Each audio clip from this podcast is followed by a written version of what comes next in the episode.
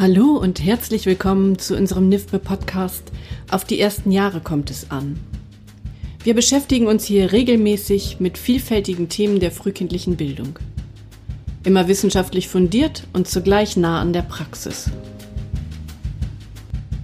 Gewaltfreiheit in der Kita. Das ist das Thema der neuen Folge Auf die ersten Jahre kommt es an. Ich bin Katrin Hohmann, als Kindheitspädagogin in der Wissenschaft und pädagogischen Praxis tätig. Besonders in den vergangenen Wochen ging es durch die neu erschienenen Bücher darum, wie Gewalt in der frühpädagogischen Praxis verhindert werden kann. Es ist wichtig, Wertschätzung in der Krippe und Kita zu leben, sowohl unter den Fachkräften wie auch im achtsamen Umgang mit den Kindern. Dabei stellen sich die Fragen, wo beginnt eigentlich Gewalt und wo führt diese hin? Was bedeutet Gewaltfreiheit für die Kita? Und was bedeutet das für das Team der pädagogischen Fachkräfte? Kann man diese üben um über diese Dinge zu sprechen, haben wir Barbara Leitner zu einem Gespräch eingeladen. Herzlich willkommen, Frau Leitner. Dürfte ich Sie bitten, sich in Kürze vorzustellen? Ja, Barbara Leitner, ich bin GFK-Trainerin von der Internationalen Gemeinschaft zertifiziert und ich arbeite als Prozessbegleiterin und Trainerin in der Kita. Mhm. Und ja, ich bin seit äh, mindestens 20 Jahren mit der Kita verbunden. Und dass ich die Gewaltfreiheit da reinbringe, das ist so dann eher das neuere Thema das neuere Thema. Ich habe auch mhm. schon einige spannende Artikel, Fachtexte von Ihnen lesen dürfen. Und mich interessiert ganz besonders, wo beginnt Gewalt, beziehungsweise was ist das und wo führt diese hin? Mm, also wenn ich sage, dass ich Trainerin für gewaltfreie Kommunikation bin und Angebote unterbreite, passiert es mich manchmal, dass Leute sagen, ach, das brauche ich nicht, ich bin nicht gewalttätig. Und das halte ich für ja, eine Verschätzung, eine Fehleinschätzung, weil wir sind alle gewalttätig. Und also ich finde es immer noch mal lohnenswert, woher dieses Wort Gewalt kommt aus dem Althochdeutschen und das heißt, ich unterwerfe jemand meinem Willen und ich beherrsche jemand und dieser jemand kann ein anderer Mensch sein und das kann auch ich selbst sein. Also dem ich gegenüber Gewalt ausübe. Und in dem Sinne heißt für mich Gewaltfreiheit im Umkehrschluss, ich erlaube mir und allen anderen voll ihr Potenzial zu leben oder in Würde zu leben oder mit seiner Besonderheit zu leben und seine ganze Herzensqualität zu leben. Und momentan ist ja sehr äh, immer wieder in der Diskussion, also auch im Zusammenhang mit dem Recht auf gewaltfreie Erziehung, tatsächlich dieser Schutzaspekt von Gewaltfreiheit. Und das ist für mich äh, eine, eine Verkürzung des Potenzials von Gewaltfreiheit. Für mich geht es tatsächlich bei Gewaltfreiheit auch um diese Tri Angel, die wie heißt das Triade? Die ja, Triade. Ja. Mhm. Die, äh, da geht es für mich wirklich äh, um diese Triade, die auch in den Kinderrechten drin steht. Schutz, fördern, beteiligen. Und Gewaltfreiheit heißt für mich auch tatsächlich den Raum zu öffnen, dass eben alle sich wirklich beteiligen können und dass eben da keine äh, Gewalt erfährt, dass er sich nicht einbringt. Und da geht es natürlich also, also relativ äh, schnell, da merkt man schnell, wie, wie eng die Spielräume sind und wie wenig Gewaltfreiheit wir da haben. Und im Prinzip geht es wirklich darum, auch zu merken, ah, okay, ich muss mich überprüfen oder darf mich überprüfen, wo ich mir selber oder den anderen den Spielraum einenge und wahrzunehmen, wie schnell ich mit meiner Gewalt quasi dazu beitrage, dass weiter Gewalt ausgeübt wird. Also solange wir keine Sensibilität haben, wie hoch das Gewaltpotenzial ist, auch unser eigenes, werden wir immer wieder dazu beitragen, dass die Gewaltspirale weitergeht. Also dass Gewalt mit Gewalt beantwortet wird. Und dass eben, also wenn ich jetzt ähm, zu Ihnen sage, also das ist gewalttätig, was Sie machen, beschuldige ich Sie, das ist Gewalt. Und mhm. Sie werden, das, Sie werden sich wehren. Dagegen. Gegebenenfalls Gewalt gegenüber zurück. mir oder ah. gegenüber anderen. Ja. Und, und dann, dann, das hört auf. Es hört nicht auf. Es hört einfach gar nicht auf. Ja. Gewaltfreiheit heißt dann wirklich, einander mit Würde zu begegnen und zwar allen, wirklich allen. Auch denen, die ja mitunter Gewalt ausüben. Und das, das verlangt Größe. Größe und wahrscheinlich ja auch noch, ja, das, das ist der erste Punkt, das erstmal zu erkennen, weil jetzt in der letzten Zeit sind Bücher erschienen, wie Gewalt durch pädagogische Fachkräfte verhindern, beispielsweise. Und klar, da ploppen erstmal so die Gedanken auf zu körperlicher Gewalt, verbaler Gewalt. Aber ja, wie Sie es gerade beschrieben haben, beginnt das unter Umständen schon weitaus früher. Naja, also äh, ehrlich gesagt komme ich jetzt in eine komische Position. Ich finde diese Bücher wichtig. Ich finde diese äh, Enttabuisierung und diese Benennung sehr, sehr wichtig. Und gleichzeitig gibt es in der gewaltfreien Kommunikation so einen Spruch, da beziehen wir uns auf den Rumi, auf diesen persischen äh, Poet. Jenseits zwischen richtig und falsch gibt es einen Ort, da begegnen wir uns. Und also was diese Bücher von also zu Gewalt anbelangt, da würde ich sagen, welche Fehlerkultur gibt es vor Ort? Und wie definieren wir Fehler? Und ein Fehler heißt, da fehlt etwas. Und das heißt, äh, wenn ich den Fehler bemerke, könnte ich auch in der Verantwortung sein, zu sagen, oh, hier fehlt was. Kann ich das ergänzen? Und das werde ich aber nicht, damit werde ich nicht erfolgreich sein, wenn ich ähm, quasi das Tor zuschlage, indem ich die Gewalt eben Gewalt, aus, aus meiner Warte gewaltvoll benenne. Also das ist, geht mir wirklich um eine Form von Respekt gegenüber allen, gegenüber, wirklich gegenüber allen.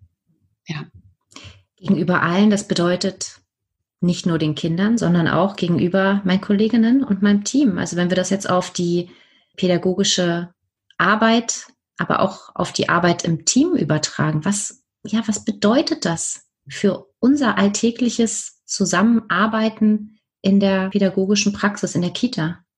Hm.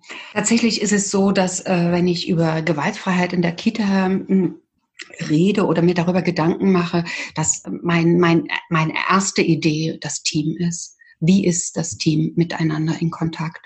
Und hm, ehrlich gesagt, also im Seminar sitzen wir ja im Kreis miteinander zusammen und dann sieht man ja, wie ist die Beziehung zueinander? Und oft ist es spürbar. Wie ist das Band zwischen uns, was wir im, im Seminar empfinden können? Wie ist das? Ist es ein Band, was trägt, wo Freundlichkeit herrscht und Offenheit? Oder, also was ja in vielen Kitas, also ich höre, also uns ist Harmonie wichtig und wir kennen einander schon lange und wir, ach, wir arbeiten gut miteinander. So. Und das tun sie auch. Aber keine Krähe hackt der anderen ein Auge aus. Und ich meine nicht ums, also mir geht's nicht um das Auge aushacken, um Gottes Willen. Das wäre ja genau das, was ich vorher gesagt habe. Aber die Frage ist, wie viel Respekt und Freundlichkeit ist zueinander da? Und eine gewaltfreie Kita, das ist für mich zuerst eine, wo wirklich das Team in einer Freundlichkeit aufeinander schaut und wo anerkannt wird, dass jede das Beste tut, was ihr möglich ist, um die Arbeit zu bewältigen.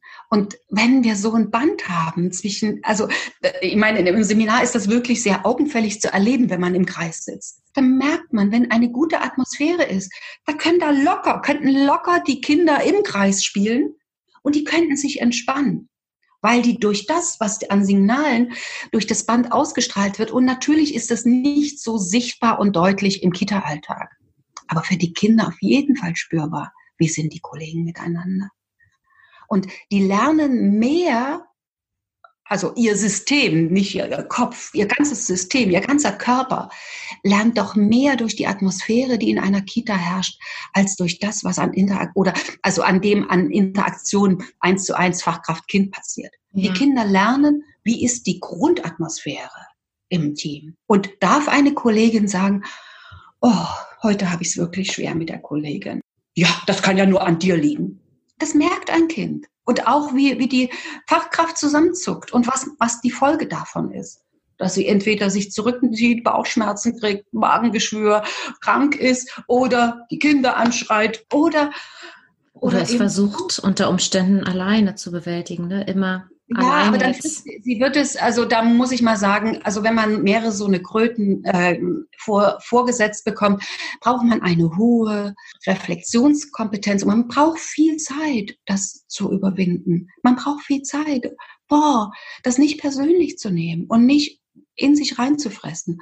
Und das ist eben wirklich ein, ein großer Faktor, wo, wo eben wirklich äh, sehr, sehr viel Spielraum, Luft nach oben da ist. Also so eine, eine wirklich freundliche, wohlwollende, überhaupt nicht beschönigende Teamkultur zu entwickeln. Und ich kenne Teams, wo ich denke, boah, die leben das. Und das ist, ich merke dann, dann will ich gar nicht weg aus dem Haus. Also ich finde immer noch einen Vorwand, warum ich noch länger da bleiben könnte. So. Mhm. Also ich merke, da entspanne ich mich, da fühle ich mich richtig wohl. Und es gibt Kitas, da denke ich, na ja. Äh, oder ich merke dann tatsächlich, dass auch ich krank werde. Also ganz schnell, oh, hier ist was gewesen, da kriege ich ein Symptom. Also wo ich, oh, okay, auf was reagiere ich denn jetzt gerade? Und das macht ja. den Kindern Und vielleicht wollte ich nochmal sagen, also ich wollte nochmal sagen, und äh, natürlich ist also das Kitasystem, das Kitasystem Team nur ein System im Kitasystem, im ganzen Kitasystem. Und also mir ist es dann total wichtig, auch tatsächlich auf die strukturelle Ebene nochmal zu schauen und da zu gucken, also was ist da für eine Gewalt da? Und Marshall Rosenberg hat immer gesagt, ähm, Gewalt fängt da an, wo es ein Ich muss, ich kann nicht, ich sollte, nein, das geht gar nicht, wo das vorherrscht. Und das ist ja eine Erfahrung, die pädagogische Fachkräfte im, im Verhältnis zur Politik zuhauf haben. Also natürlich ist es ihnen gelungen, ein bisschen den Tarif zu erhöhen, und letztendlich dieser Wunsch, in, diese große Initiative, die lang anhaltende, geduldige Initiative für ein Bundesqualitätsgesetz, ein einheitliches Bundesqualitätsgesetz. Was ist da passiert in den Ländern und was ist passiert bei der Aushandlung in den Ministerien und wie ist es zusammengedampft worden, weil es geht nicht, das können wir nicht, das ist nicht möglich, nein, das geht gar nicht, das können wir nicht. Und jetzt haben wir ein gutes Qualitätsgesetz, was minimal, ja, es ist, äh, es ist was, Straße gekommen und wir sehen, es passiert eine Corona-Krise und da sind Gelder da, die nie und nimmer für das System von, von Kita da waren. Und das ist auch Gewalt und die führt zu entsetzlichen Verwerfungen im Kitasystem. Der hohe Fachkräftemangel, die geringe Verweildauer von Fachkräften im Feld, die hohe äh, Krankheitsbelastung, der hohe Stress, der wiederum dazu führt, dass äh, Fachkräfte Gewalt gebrauchen. Und das ist eine Spirale ohne Ende und da ist es nicht man, man kann nicht sagen linear, das, nicht das eine führt zu dem anderen, aber die Masse macht dazu, dass eine unglaubliche, ein unglaublicher Druck und eine unglaubliche Anspannung im System ist. Und das hat nichts mit Gewaltfreiheit zu tun. Gar nichts. Gar nichts. Nun kann ich mir vorstellen, dass einige Hörer und Hörerinnen ihre Worte hören und sagen, oh ja, zum einen, ja, ich sehe vielleicht die eine Kollegin, da geht es mir so, ach Mensch, mir selbst ist es auch widerfahren. Ich habe, wenn ich das so höre, vielleicht auch häufiger Gewalt angewendet und möchte da raus. Ich möchte etwas ändern. Kann ich das üben? Kann ich zum einen als einzelne Fachkraft, die jetzt ihre Worte hört, sagen, Mensch, ich möchte da einen Schritt raussetzen und etwas verändern? Und zum anderen aber auch als Team. Vielleicht hört uns auch gerade eine Kita-Leitung zu oder mhm. jemand aus, aus dem Träger und sagt, ja, das wäre unser Ziel. Wir wünschen uns eine gewaltfreie Kita. Was sind Ihrer Meinung, Ihrer Erfahrung nach Möglichkeiten, dies zu üben? Also genau all die Schritte, die Sie gesagt haben, also all die Ebenen sind mögliche Zugänge. Natürlich kann eine Fachkraft für sich entscheiden zu sagen, Moment mal, ich will mal überprüfen, ob das, was mir wirklich vom Herzen wichtig ist, ob ich das wirklich lebe. Also mit wie viel Freude gehe ich denn auf Arbeit? Also ich habe gerade mit einem Erzieher gesprochen, der sagte, ich gehe jeden Morgen gern auf Arbeit. Das ist doch wunderbar. Und natürlich passieren ihm Schwierigkeiten und so. Aber schon allein diese Bereitschaft, mir macht meine Arbeit Freude. Und die, also sich gegenseitig zu unterstützen, da wieder hinzukommen, mir macht es Freude. Wo ist meine Freude in der Kita? Und wo ist sie weg? Sich da selber ernst zu nehmen und zu sagen, oh, was kann ich denn daran ändern?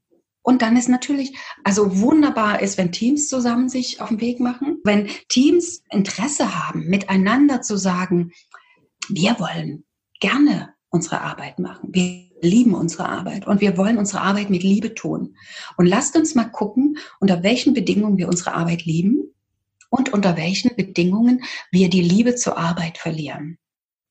Und was können wir dafür tun? Also wenn ich in Teams arbeite und wir quasi die Bedürfnisse des Teams herauskristallisieren, auch die, die nicht erfüllt sind, und dann mit der, also wir sagen in der gewaltfreien Kommunikation, mit der Energie der Bedürfnisse daran gehen.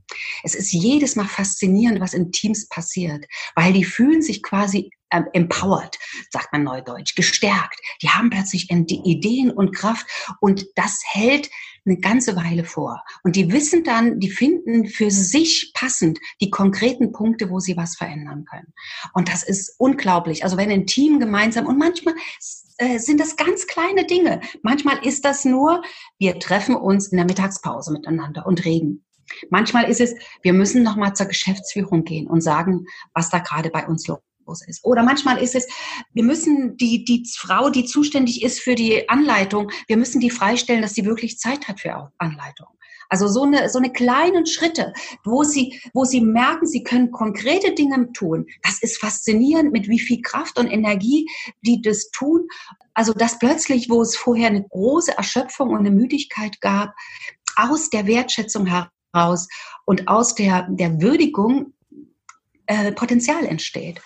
Und also wenn man nochmal, also da äh, die Zugangsweisen, natürlich ist es klasse, wenn Träger sagen, wir wollen es vor allen Dingen, wir wollen es vor allen Dingen. Und wir möchten auch überprüfen, wie unsere Kommunikation miteinander, aber auch mit Kita-Leitungen und mit Teams ist und wie viel Augenhöhe und wie viel Gleichwürdigkeit auch auf der Ebene besteht und wie man das machen kann, wie man dafür ein wirklich ein, ein, partizipatives Klima, wo eben auch Fachkräfte merken, es geht um sie, sie sind wichtig, wo sie wirklich beteiligt werden und mitsprechen können. Also wie man das schafft. Und ehrlich gesagt, ich bin da auch noch beim Nachdenken immer wieder, aber ja. Hm.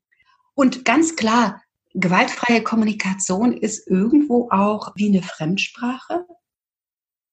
Wenn man anfängt, eine fremde Sprache zu reden, das klingt erstmal unglaublich holprig. Und da würde es, was, was hast du gemeint? Äh, ich verstehe kein Wort. Äh, nee. Und das wird passieren. Und die Frage ist, nehme ich mich selber ernst? Oder bin ich wieder beleidigt, wie immer schon? oder so? Und, oder sage ich, oh, lass es mich nochmal versuchen. Ich höre das auch häufiger von Kollegen und lese es auch, dass manche sagen, Mensch, das ist erstmal wie so eine Methode, die so nahezu anstrengend ist, bis es dann, ich würde es mal so formulieren, zu einer Haltung wird und einem ja mehr mit dem Herzen sprechen.